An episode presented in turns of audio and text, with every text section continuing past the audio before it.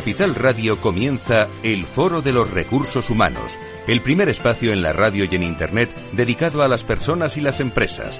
Desde la actualidad y las nuevas tendencias en gestión de empresas, analizamos el presente y el futuro de nuestro talento. Formación, competencias, comunicación, laboral, empleo, todo sobre los recursos humanos, con las voces protagonistas de los recursos humanos en un entorno directo Francisco García Cabello, el Foro de los Recursos Humanos, Capital Radio.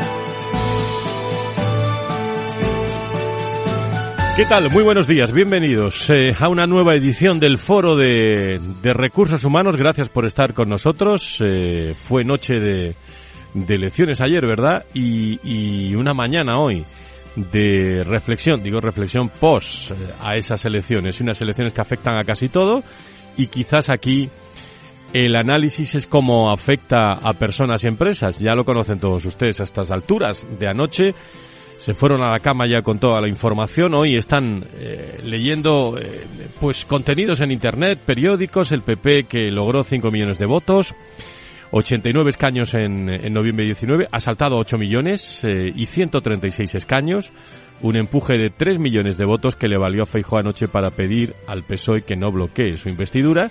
El PSOE, por otro lado, que tuvo 6,8 millones de votos, 120 escaños, y ha crecido hasta el 7,7 millones, 122 escaños. Y Vox, que sigue siendo tercera fuerza con 33 escaños. Sumar se convierte en la cuarta fuerza con 31 escaños y casi 3 millones de votos. Eh, con este panorama, les he de confesar que esta mañana teníamos eh, previsto eh, a expertos para el análisis del liderazgo del, del ganador de las elecciones, así lo decía yo ayer en un eh, eh, mensaje en LinkedIn cuando eh, fuimos a hacer lo mejor que se podía hacer ayer, que es votar.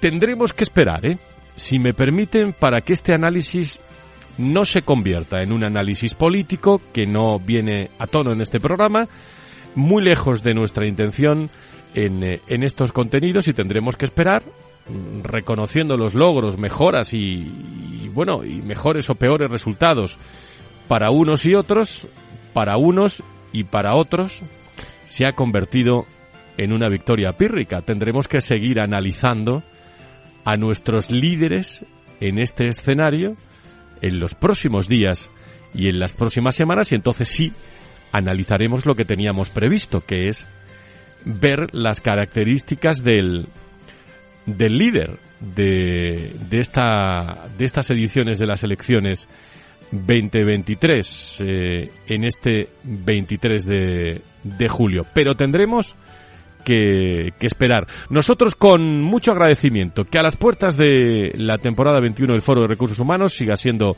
ese referente en materia de personas y empresas para todos ustedes, porque así lo deciden y vamos a seguir, créanme, innovando. Eh, durante el verano, los lunes, vamos a seguir escuchando los mejores sonidos en, eh, en materia de recursos humanos hemos hecho una selección de los mejores sonidos.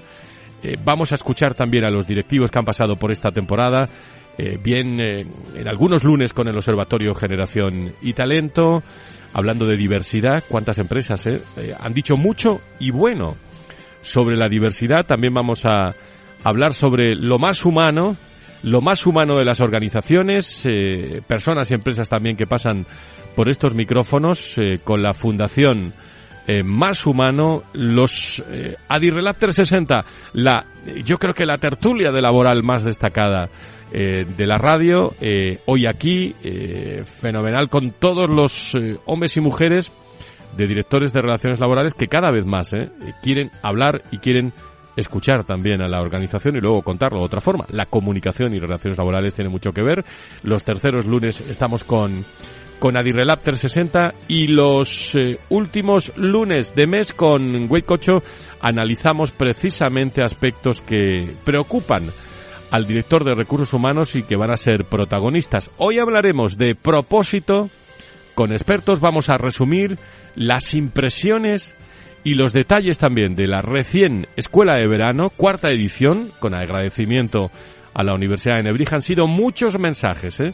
sobre, bueno, si el empleado, eh, bueno, ha pasado ya la historia eh, y de por vida ya se va a eliminar ese concepto y cómo fidelizar y cómo captar mayor talento en las organizaciones que va a ser a pesar de que se haya elecciones o no haya elecciones, o se repitan las elecciones, o afecte la política, bueno, pero va a ser un tema que va a seguir ahí, en primer plano, en las empresas y en las personas. Y muchas cosas más, si se quedan con nosotros, hasta la una, las doce, las Islas Canarias. Si quieres saber todo sobre los recursos humanos y las nuevas tendencias en personas en nuestras organizaciones, conecta con El Foro de los Recursos Humanos con Francisco García Cabello.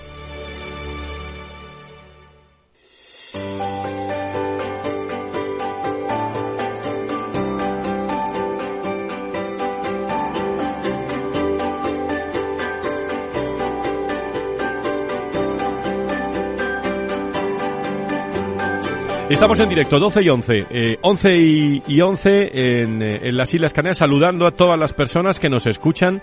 Bueno, algunos valientes en diferido, o mejor dicho, en directo en Latinoamérica y otros en diferido también cada vez más en, en muchos países, en México, en Colombia, en Chile, República Dominicana.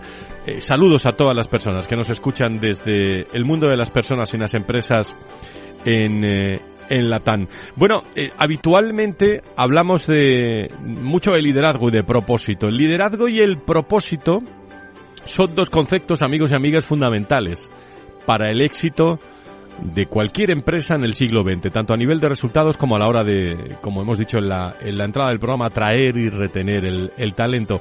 Desde hace algún tiempo las organizaciones se han dado cuenta de que los empleados ya no solo quieren esa retribución acorde con su desempeño o, buenas condiciones laborales. También buscan buenos proyectos y que aquello que hacen tengan un propósito, un impacto, que dejen huella más allá del beneficio económico. Hace unos días tenía la oportunidad de charlar con Margarita Álvarez, nos contaba en, eh, en un taller eh, desde, desde nos contaba en un taller la importancia de la comunicación interna para que ese mensaje llegue a todas las personas que forman parte de una empresa, pero también destacaba el papel que han de jugar también los CEOs y los directivos en mostrar esa visión eh, transformadora, si, si quieren, que utilizamos tanto con los directores de recursos humanos. El liderazgo ya no se ejerce desde un despacho inaccesible para la mayoría de los empleados. Ahora los líderes deben ser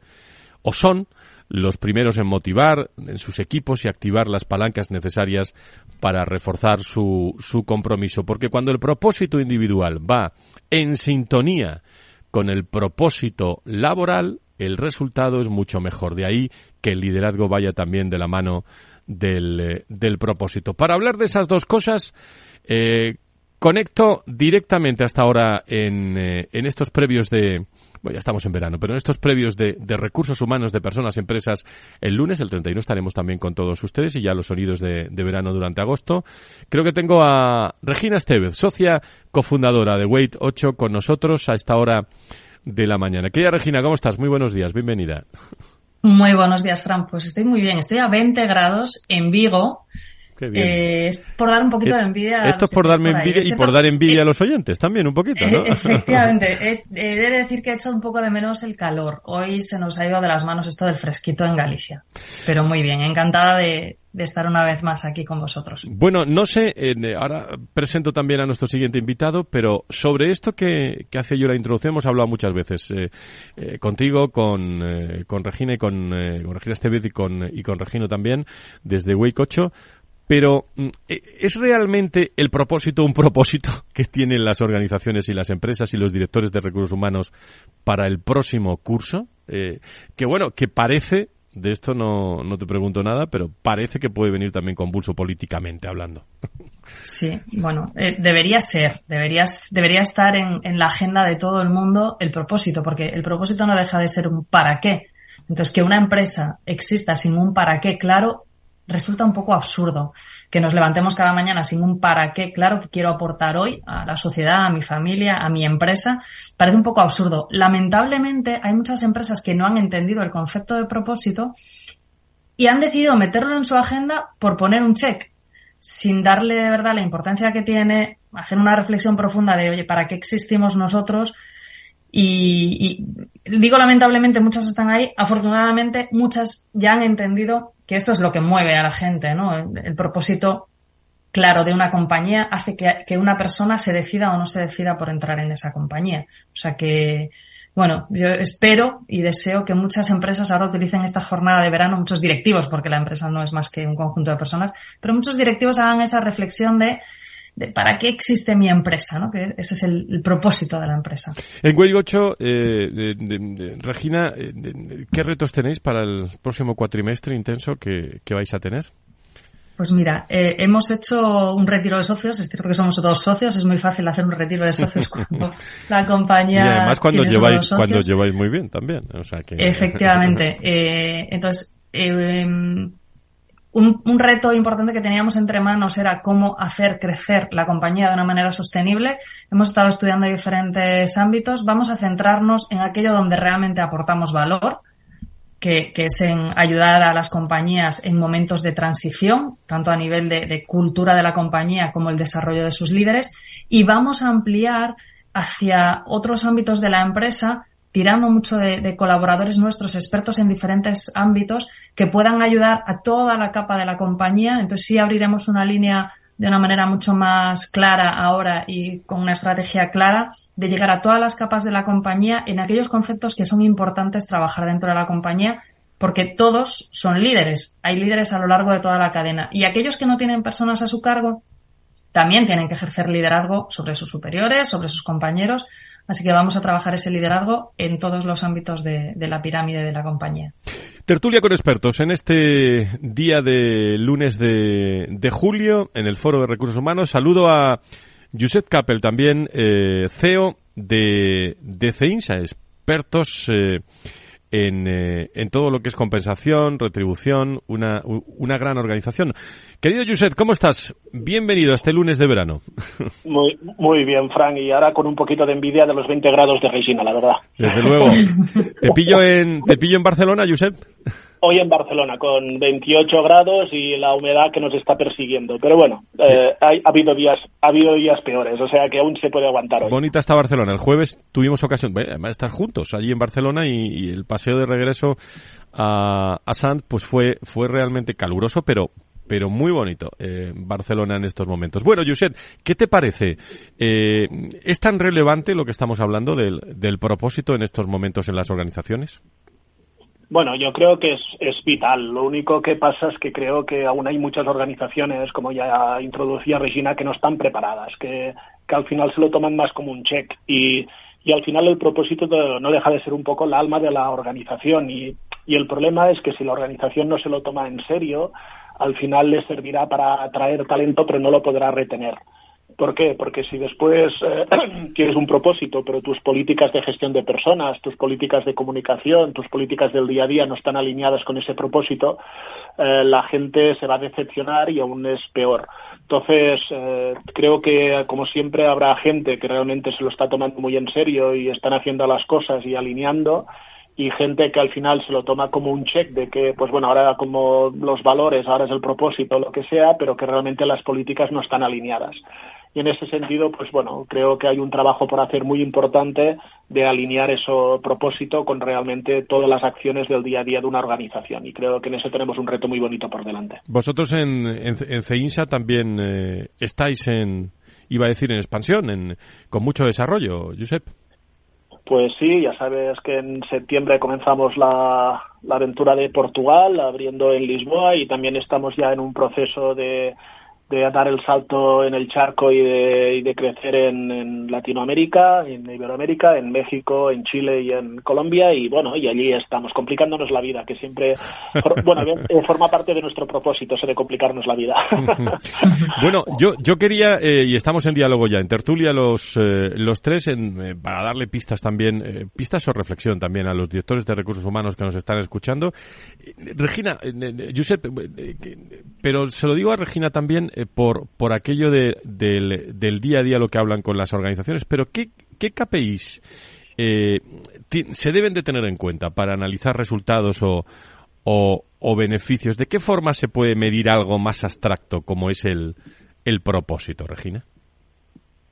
Uf, me parece complicado. Eh, hombre, una de las maneras eh, que se puede medir es preguntar a la gente si entiende cuál es el propósito. Eh, es algo muy curioso eh, que, que, nosotros a veces cuando hacemos eh, talleres o, o, programas con áreas de una organización o con el comité de dirección, al preparar esas sesiones les preguntamos a, pues al director del área o al CEO de la compañía que quiere trabajar con su comité de dirección, le preguntamos cuál es el propósito de la compañía o del equipo, en el caso de que sea un equipo.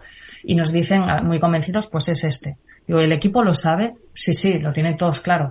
Y siempre arrancamos las sesiones preguntándole a la gente, oye, ¿cuál es el propósito del equipo?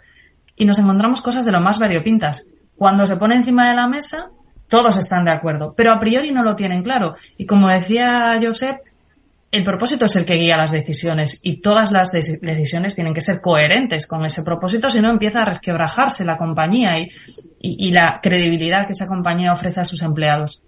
Entonces, para mí, más que, medir resultados en términos de KPIs, de aplicar un propósito, para mí lo que sí me parece que deberíamos hacer todas las compañías es asegurarnos de que, primero, tenemos claro cuál es nuestro propósito, eh, el que lo tiene que definir, el CEO, el comité de dirección, quien sea, y después asegurarnos de que lo comunicamos bien y que la gente lo entiende bien, porque es a través de esas decisiones del día a día que cada persona eh, toma donde se va a poner de manifiesto ese propósito.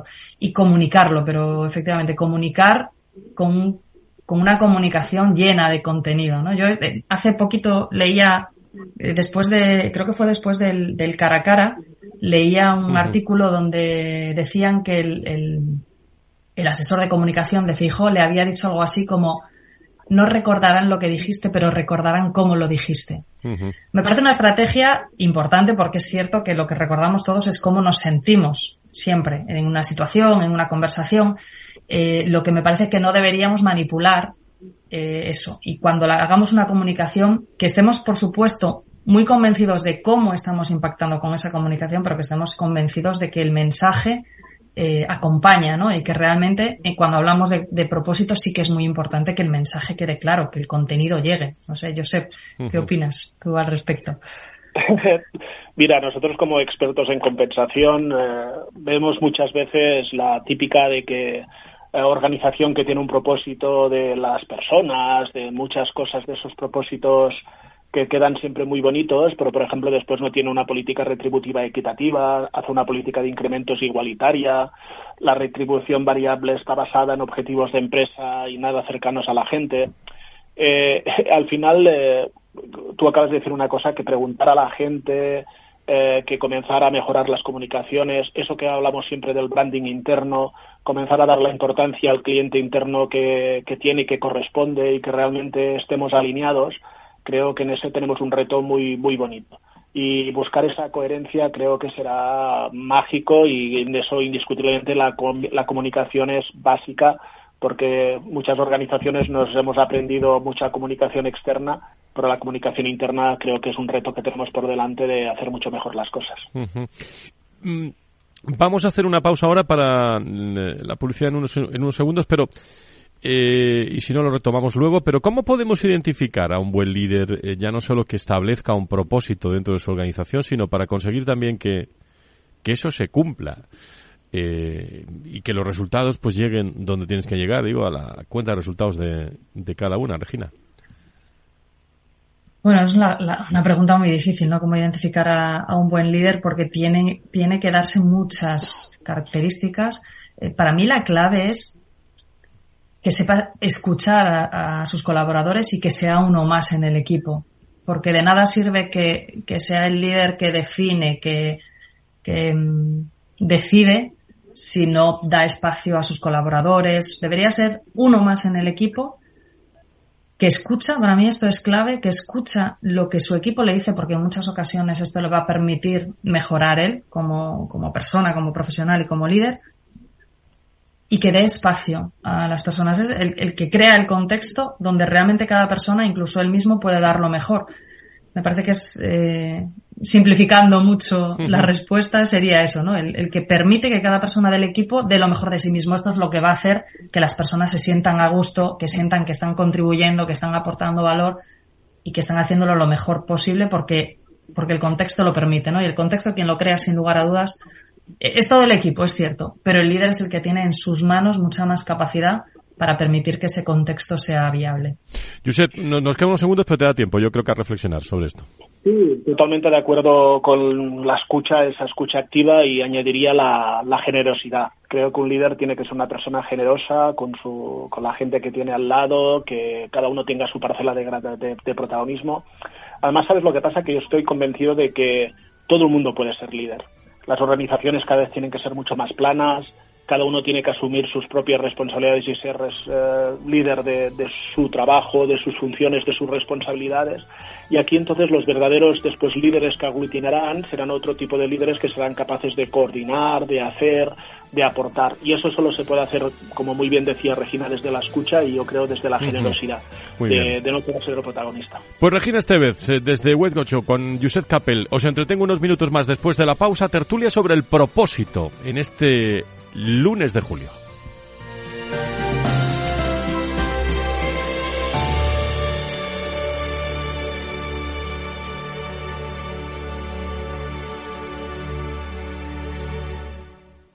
Empezaremos con el test de Rorschach. Dígame, ¿qué ve en esta figura? Una casa frente al mar, los estudios del pequeño en Londres, la reforma de la cocina y la boda de mi niña. ¿Ve todo eso en esta mancha?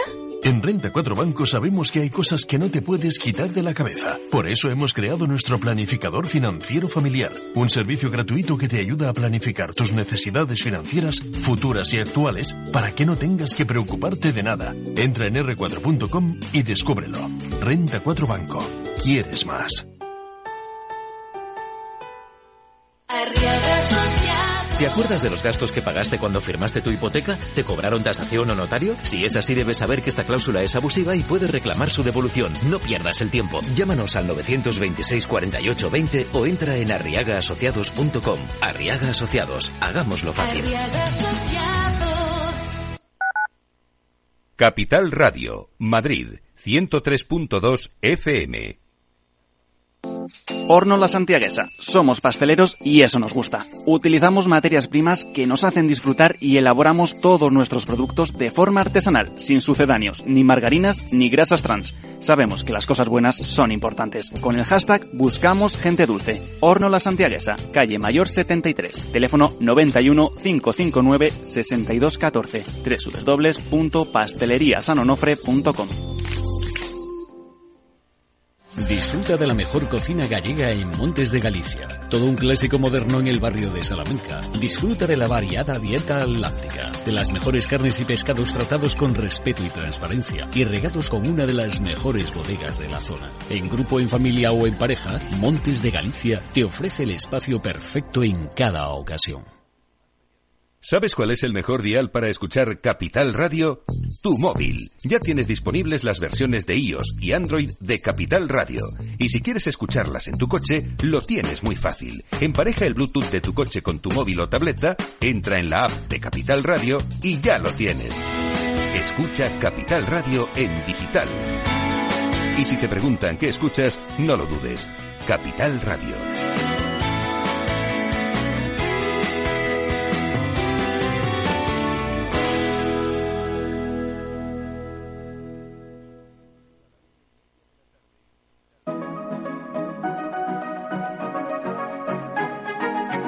Los sábados a la una de la tarde, Capital Radio se adentra en el mundo de la solidaridad y el emprendimiento social. Presentado por Federico Quevedo, llega un espacio abierto a la cultura del bien.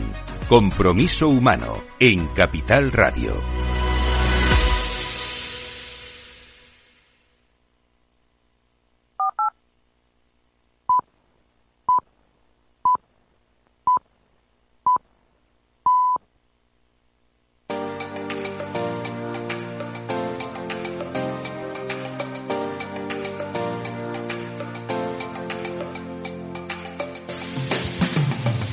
Si quieres saber todo sobre los recursos humanos y las nuevas tendencias en personas en nuestras organizaciones, conecta con El Foro de los Recursos Humanos con Francisco García Cabello. Estamos en el cierre de la temporada 20, eh, aquí en el Foro de Recursos Humanos en la radio, en Capital Radio, con agradecimiento a, todas las personas que nos han seguido y sobre todo, eh, especialmente a todas las personas que les interesa el mundo de, las personas y de las organizaciones, que son muchas, ¿eh? A mí me decían, pero ¿cómo tantos años con este, con este asunto? Bueno, no solo en entrevistar a directores de recursos humanos, es que los directores de recursos humanos nos cuentan noticias de las propias empresas. ¿Dónde está la noticia de cada empresa? En sus personas es lo que estamos convencidos y por eso lo, lo transmitimos con muchas novedades que vamos a tener en los próximos meses porque se cuenta cada vez mejor y se innova cada vez mejor en las eh, en las organizaciones y los empleados pues están jugando un papel muy muy importante. Estamos hablando sobre el propósito hoy eh, con Regina Estevez de Weight Coach y con Josep Capel, CEO de CEINSA en directo con nosotros. Enseguida nos vamos a las conclusiones de, de la escuela de verano, eh, con agradecimiento también a todas las personas que han asistido, que fueron unas 100 personas y, y muchas en, en virtual. Pero, eh, Regina Yuset, hablando de, del propósito, el, el porcentaje de trabajadores comprometidos con su empresa, bueno, no sé si sigue muy bajo o es una sensación o no sé qué opináis. ¿Qué se puede hacer? Desde la función directiva para revertir esta, esta situación en unos momentos que, bueno, siempre, el último cuatrimestre siempre es el, es, un esfuerzo eh, importante para los que tengan ejercicio eh, y cierren el ejercicio en diciembre.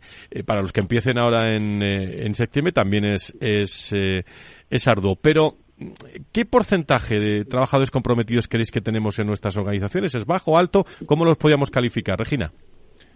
Pues no sé dónde está ahora mismo el, dato, pero estaba bajo. Los últimos meses que yo lo había visto estaba bajo y una clave que, que afecta muchísimo al compromiso de los empleados con las organizaciones, con sus equipos, con, con sus directivos, tiene que ver con el bienestar. El bienestar, ya, ya hemos comentado alguna vez, ¿no? No, no es el que estén tranquilos, el que estén relajados, el que no tengan presión, todo lo contrario, el bienestar incluye elementos como que exista un reto acorde, por supuesto, con, tus capacidades, porque si estás completamente desbordado lo que te genera es estrés ir al trabajo, pero si hay un reto que te motiva, que sabes que lo puedes conseguir, aunque eso requiera esfuerzo, si hay buenas relaciones entre los compañeros, si hay espacio para emociones positivas, que, sientas admiración por tus compañeros o por tus responsables, que sientas orgullo de pertenencia o orgullo de las cosas que estás consiguiendo en el día a día, que te, que te diviertas en el trabajo, que haya emociones positivas y no tanto miedo, emociones negativas, ¿no? Miedo, enfado, tristeza. Si conseguimos que haya ese espacio de, de bienestar en el trabajo, el, engagement, el compromiso de los empleados con, la compañía va a crecer. La, la, dificultad aquí está en que el bienestar es algo muy personal. Tú y yo podemos tener exactamente las mismas condiciones, las mismas responsabilidades, y puede ser que a mí esa, esa situación me genere bienestar y que a ti no, o viceversa. Por eso es importante, una vez más, entender a cada empleado, a los directores de recursos humanos que ya lo están viendo que esto no va de definir cosas para todos, sino de ser capaces de entender que cada empleado pueda requerir unas cosas determinadas. Ahora Josep nos contará porque entiendo que, en términos de compensación ahí ha, cambiado muchísimo esto en los últimos 5 o 10 años. Pero es súper importante este parámetro, ¿no? El nivel de bienestar que los empleados tienen en la compañía, porque eso es palanca clave para el engagement. Josep. Pues mira, me, hace gracia porque eh, publicó una empresa una estadística que decía que solo el 10% de los empleados están comprometidos. Espera, espero que sea una encuesta sesgada, porque si no tenemos un verdadero, un verdadero problema. ¿no? Además decía que un 20% de los empleados van a cada día a trabajar enfadados. Eh, o sea que tenemos un problema. Yo creo que es más alto. Es como todo buscar el, equilibrio. Es verdad que la gente, curiosamente, aún se dicen que el principal motivo para cambiar de trabajo continúa siendo el salario pero ha bajado en porcentajes muy altos. O sea, antes era el más dominante y ahora está compartido con muchas otras cosas. Yo creo que por delante tenemos unos retos muy, muy difíciles ¿eh? como organizaciones. Al final parece que no, pero por ejemplo, por, una lado, por un lado estamos hablando del teletrabajo y el trabajo a distancia y por la otra parte yo soy de los que creo que el teletrabajo es genial y es el futuro, pero también crea, cuesta mucho más crear esa red social, esa socialización de los trabajadores, esa parte de aportar, de que se encuentre a gusto con los compañeros y crear ese clima. Entonces, tenemos por delante muchos retos que yo creo que, eh, bueno, nos van a venir unos años divertidos, eh, pero solo se puede hacer que trabajar. Y en ese sentido, también es verdad de que el propósito yo creo que curiosamente nos tiene que ayudar porque quiere decir que yo creo que si nuestros trabajadores saben de que igual estamos lejos de donde queremos llegar, pero realmente ven que hay un propósito claro y que la organización va haciendo pasos en la dirección correcta, creo que realmente ese porcentaje va a subir y que realmente las que hagan las cosas bien son los que al final se quedarán con esa parte del talento y esa parte de trabajadores comprometidos pensemos de que tener trabajadores comprometidos es básico, porque la persona comprometida es la que hace el trabajo el día que no está motivada. Entonces, tenemos que subir esos porcentajes, sea como sea. En, eh, podéis interrumpirme en ¿eh? lo que queráis en, eh, tertulia, pero lo, que decía Regina Yuset, es verdad, ¿está cambiando mucho o realmente no ha cambiado? No sé tu opinión como profesional de, de la compensación, de la, de la retribución, te lo podría preguntar de otra forma, y es que, ¿qué os están pidiendo las organizaciones o las empresas en estos momentos? Bueno, ahora se habla mucho de, de la experiencia empleado y del diseño de propuestas de valor al final las organizaciones tienen que conseguir modelos de compensación mucho más flexibles, que se adapten a una persona de 20 años y a una persona de 45 y a una de 52, a diferentes géneros, a diferentes nacionalidades. Entonces yo te diría que el gran reto es la flexibilidad y tenemos que conseguir modelos que sean equitativos, que sean justos y que a la vez sean flexibles y que podamos aportar a cada persona un poco lo que quiere. Y para eso también, curiosamente, tendremos que hacer lo que decía Regina antes, preguntar mucho más, el papel de los líderes, el papel de esos mandos intermedios era estar mucho más cerca de la gente y saberlos escuchar para poder transmitir. Tendremos que hacer que prácticamente cada, cada jefe de equipo sea un verdadero director de recursos humanos para aplicar las políticas mucho más cerca de la gente. O sea, tenemos por delante unos retos que tenemos que crecer, pero no tenemos que perder nuestras identidades, tenemos que ser capaces de estar muy cerca de la gente y en compensación la palabra es flexibilidad. Y curiosamente, cuando hablamos de experiencia de empleado, que como CEINSA pues hay muchas cosas que la contienen, creo que el envoltorio es el propósito. O sea, puedes hablar mucho de experiencia de empleado, pero si no hay un propósito verdadero, al final eso no se sostiene en el tiempo. Entonces, acordaros que en compensación para mí es eso, equidad, justicia y flexibilidad. Y creo que esos son los grandes retos porque conseguir modelos flexibles hace mucho tiempo que las organizaciones lo están intentando, pero no es fácil darle a cada uno lo que quiere, además de una manera equitativa y una manera flexible. Entonces, aquí tenemos un reto muy, muy grande por delante. No es nada fácil, eh, no es nada fácil eh, y, estamos eh, pues prácticamente a las puertas de mucha gente estar descansando ya unos días y volver y encontrarse con con el talento, con el propósito, con eh, pero al final cuando hablamos con muchos directores de recursos humanos y, os voy a pedir eh, algunas últimas reflexiones en esta materia eh, pensando en los directores de recursos humanos que nos escuchan ahora o están en diferido o, escuchan nuestros podcasts en, en las en las redes sociales iba a decir algún consejo bueno no sé si un consejo pero algún mensaje experiencial para eh, parece claro que el talento es un, es un tema de, plena actualidad y va a ser una herramienta importantísima en las organizaciones.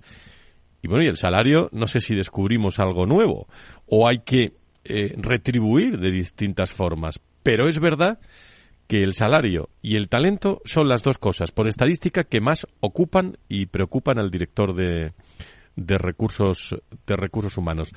Regina Yuset, ¿algún mensaje para los directores de recursos humanos en esta materia? Bueno, yo en línea con lo que decía Josep, que estoy muy de acuerdo con él en eso de que los responsables de departamento tienen que ser responsables de recursos humanos, es que son responsables de personas. Se, se nos ha ido un poco durante muchos años la, la, idea de la cabeza de que el que gestiona personas tiene que saber gestionar personas, no es eh, responsable de un departamento y entendiendo por departamento una caja en un organigrama, es responsable de personas. Para mí es clave que los directores de recursos humanos, muchos lo están haciendo, eh, aboguen por esa, por esa filosofía de people manager.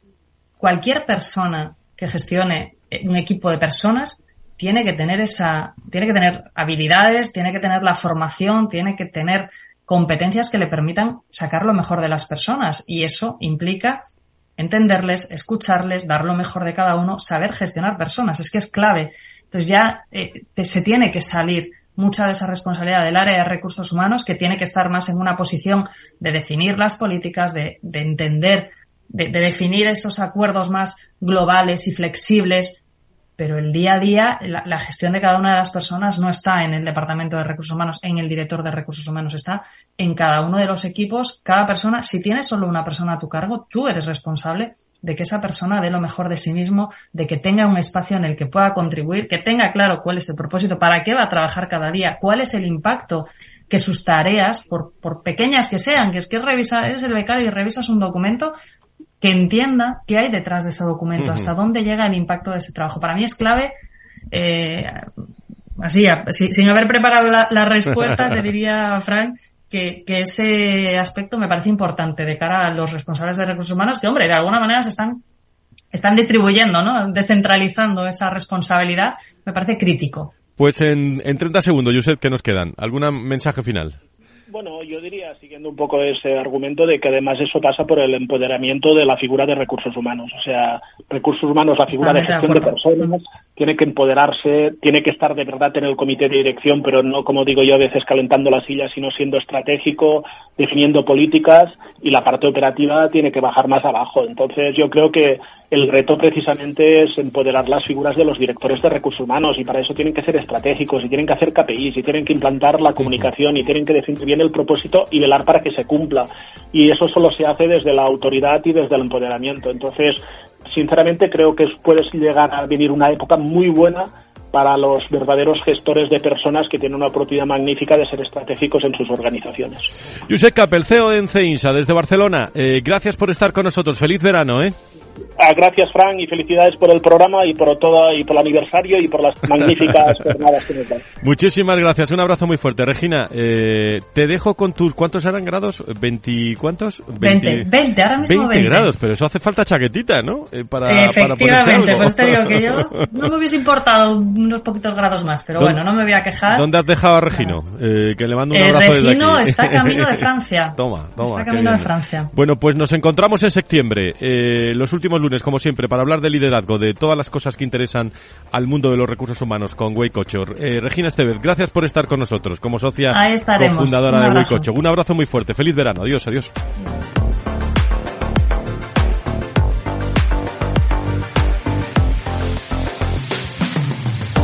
El Foro de los Recursos Humanos te conecta con la información clave sobre personas en empresas e instituciones, con un estilo propio, desde la comunicación y la cercanía.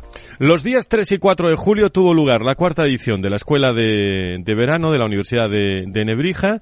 El, estuvo Iguay, estuvo PNHR, estuvo la Fundación Más Humano de KV, una cita que ya se ha consolidado como una referencia para directivos de capital humano y por la que pasaron empresas y compañías muy interesantes como Vocento, como Generali, como GSK, Microsoft, Indra, además incluso también del Ayuntamiento de Madrid desde el punto de vista de administración pública. Este año nuestro panel de expertos debatió en diferentes mesas trabajo acerca de la gestión del talento, eh, habló sobre la retención, sobre la, la, captación y Eva Iglesias, directora académica del Máster Universitario de Liderazgo y Dirección de Recursos Humanos de la Universidad de Nebrija y Tomás Pereda, subdirector general de la Fundación Más Humano, colaborador de este programa también, pues fueron los codirectores. Eh, le he pedido una reflexión eh, y valoraciones que extraemos sobre las conclusiones de ese primer día centrado en establecer un contexto sobre la situación actual del talento. Así nos contesta Eva.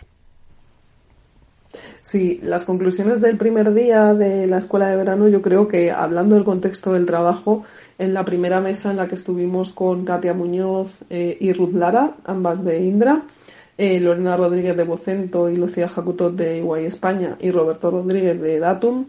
Y bueno, esta mesa, por supuesto, la moderó eh, Tomás Pérez, subdirector general de la Fundación Más Humano. Yo creo que aquí las principales conclusiones que podemos sacar fueron algunas de las ideas que nos trasladaron los, los propios mm, ponentes, ¿no? Al final el, el, teletrabajo es una gran ventaja, pero no es tampoco lo ideal, porque se produce una desvinculación entre la empresa y los empleados. Tiene que haber un mecanismo que lo articule todo, porque sí, dar una flexibilidad de teletrabajo, pero no hacer una medición de las personas por objetivos y confianza en el empleado realmente no tiene mucho sentido. Esto estuvo rondando muchas de las intervenciones de todos los, trabajadores. Eh, también hay que buscar el sentido del trabajo, esto lo dijimos. Eh, aunque las empresas tengan el propósito definido, ese propósito a veces no le llega a los, a los trabajadores, ¿no? Esto lo vimos. Y eso hace que se produzca el desenganche, lo que hablamos antes también del, del enamoramiento. Ese enamoramiento que teníamos el empleado hacia la empresa y al revés, pues de repente se rompe principalmente por ese tipo de cuestiones, no tener propósitos claros. Luego también eh, se habló de un, punto muy polémico que, estuvo muy bien porque eh, realmente lo tenemos que abordar y es que aquellas personas que están en nuestra empresa y realmente no quieren estar porque no tienen otras opciones mejores ¿no? de, de irse, pero que al final para ellos esto es un trabajo y es una nómina que cobran todos los meses. Entonces, ¿qué hacemos con esas personas que están desenganchadas ya de por sí y que al final es un porcentaje bastante amplio en algunas organizaciones y hay que actuar ¿no? sobre esas personas. Cómo motivarles, qué, qué es lo que realmente les, les haría quedarse con unas condiciones en las que realmente sí que se esforzaran. Y bueno, temas muy, muy en el día a día de todas las organizaciones. También hablamos del problema de la normativa, ¿no? Las organizaciones avanzan muchísimo más rápido que el propio derecho laboral. Esto yo creo que fue un hilo conductor de todas las mesas de debate, tanto del primer día como del segundo. Pero sí que es cierto que el derecho laboral no está avanzando lo rápido eh, que necesitamos las empresas para mejorar en ese, en ese aspecto. Conclusiones de ese primer día de Eva Iglesias. También tenemos las conclusiones del otro codirector, de Tomás Pereda, que ha querido también acercarnos lo que fue su experiencia sobre esta cuarta edición de la Escuela de Verano. Tomás.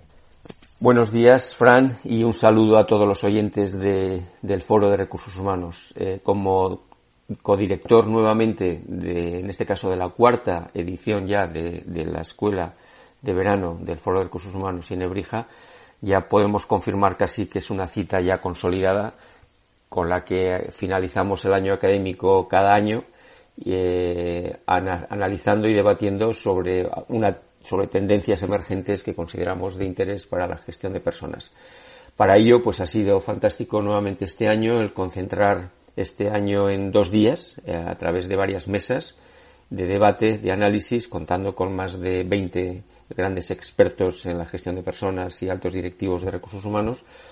Y hemos debatido en torno a una tendencia emergente que consideramos que mostraba un cierto interés, como es la que hemos denominado el turista laboral personas que en los últimos tiempos pues viajan a lo largo de diferentes experiencias, de diferentes proyectos, en donde acortan su periodo de permanencia en las empresas y está representando para muchas organizaciones un incremento eh, superior en la rotación no deseada. Eh, bueno, pues eh, como siempre la escuela de verano aspira a adelantarse a determinadas tendencias y yo creo que hemos arrojado cierta luz, o al menos hemos hecho grandes preguntas, que es lo que corresponde frente a las tendencias emergentes, que permita a través de la reflexión pues encontrar ciertas respuestas para responder eficazmente a, estas nuevas tendencias que, la verdad es que cada año aceleran la sucesión de nuevas cosas que pasan en el mundo de la empresa y en el mundo de la gestión de personas. El 2024 pues vendremos con, en su quinta edición con nuevas tendencias, nuevos análisis, y nuevas preguntas. Así que por ahora nos toca descansar. Un saludo nuevamente a todos y un fuerte abrazo. Gracias Tomás, gracias eh, Eva, codirectores de esta magnífica cuarta edición de la Escuela de Verano, ya preparando el año que viene.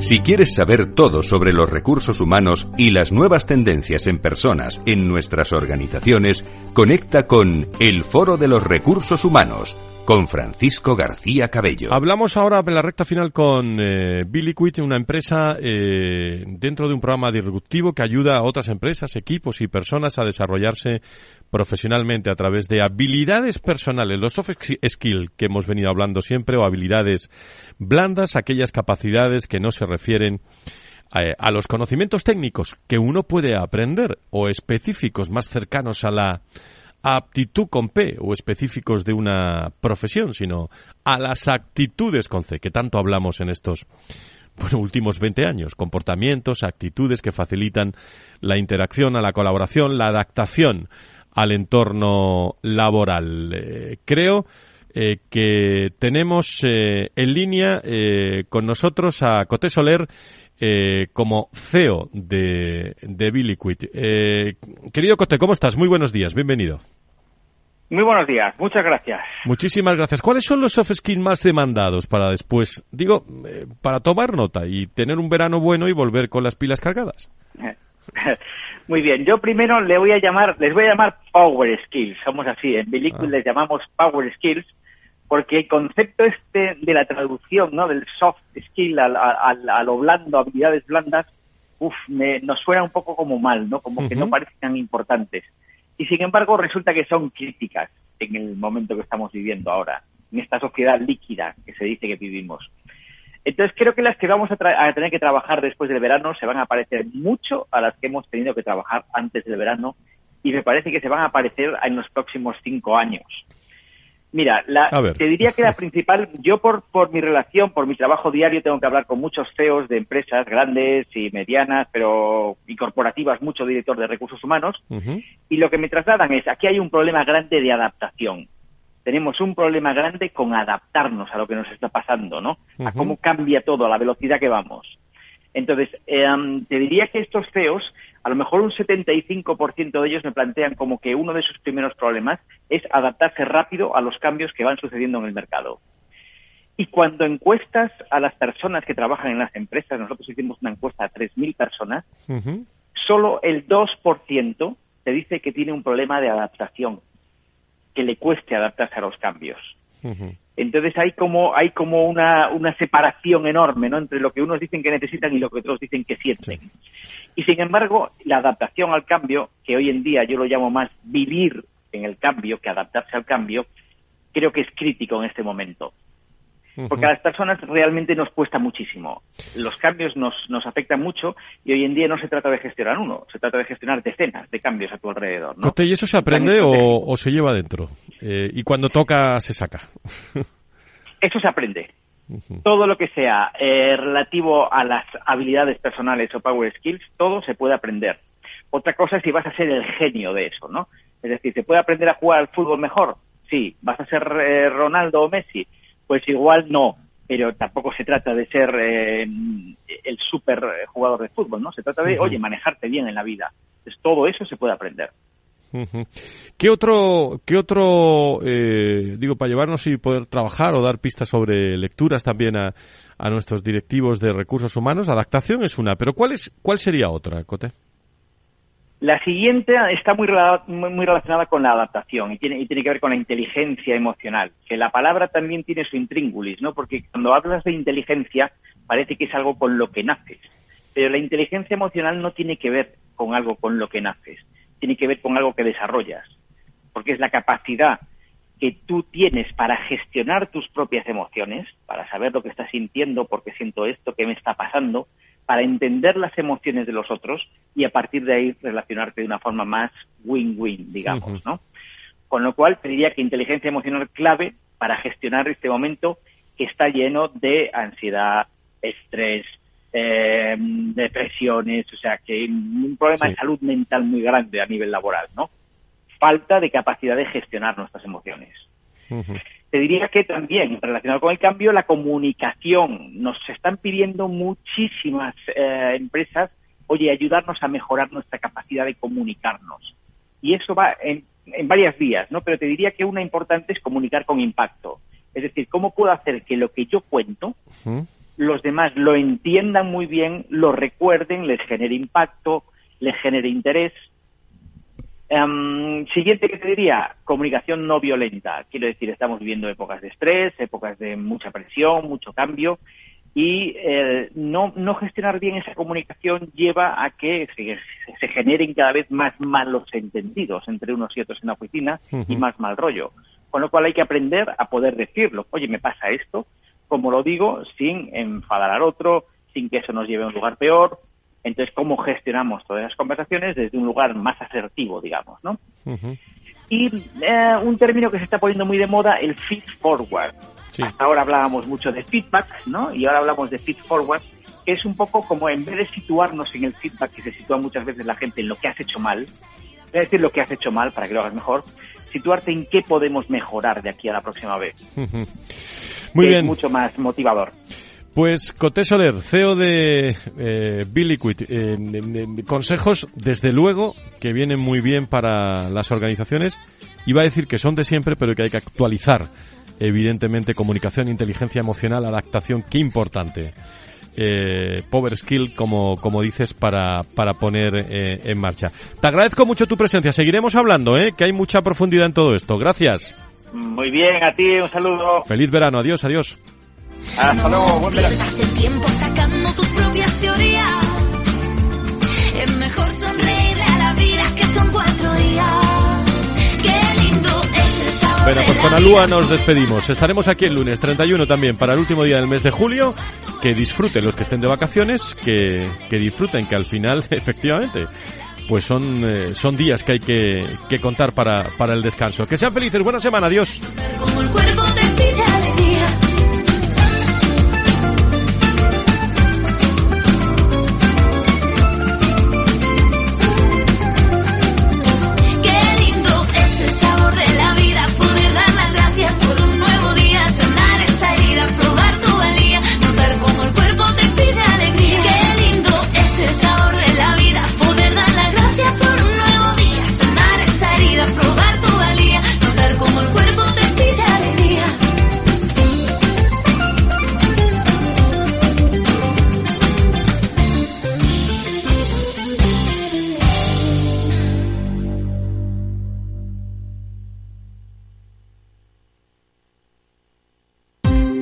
Ya no estamos en la era de la información, estamos en la era de la gestión de los datos y de la inteligencia artificial.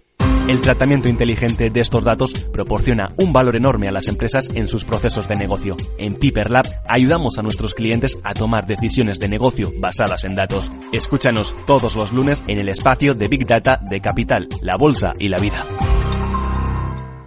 ¿Qué es ir más allá? Con Arval podrás llegar donde te propongas de la forma más sostenible y asegurar un mundo mejor contribuyendo a la seguridad en carretera, al futuro de las ciudades y a la calidad de vida. Ser responsable sin tener miedo al liderar el cambio. Arval, la transición energética arranca aquí. Más información en arval.es.